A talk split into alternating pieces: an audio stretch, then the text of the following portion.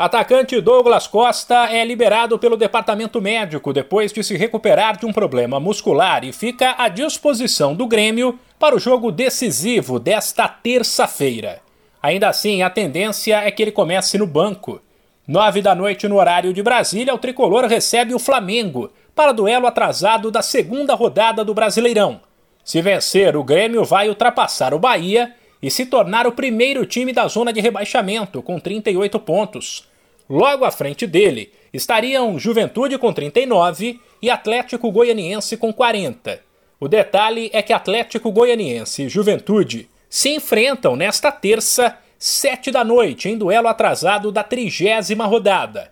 É preciso ver como ficará a classificação depois das duas partidas. Mas uma vitória do Grêmio, enfim, fará o torcedor enxergar uma luz no fim do túnel, algo quase impossível antes das duas últimas vitórias que deram sangue novo ao time na luta contra a degola.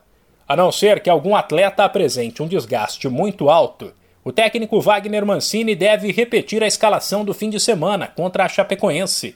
Ou seja, Chapecó, Rafinha, Jeromel Kahneman e Cortez, Thiago Santos, Lucas Silva, Jonathan Robert, Campas e Ferreira. E mais à frente, Diego Souza. Em situações normais, o Grêmio saberia que vencer o Flamengo seria algo bem complicado.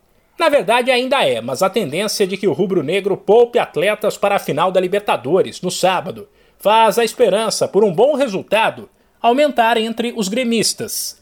É difícil cravar a escalação do Flamengo, mas vale lembrar que o time reserva venceu o Corinthians na semana passada e que o rubro-negro não deve aliviar, uma vez que, se não conseguir a vitória, ele abrirá caminho para o Atlético Mineiro garantir matematicamente o título nacional já no fim de semana.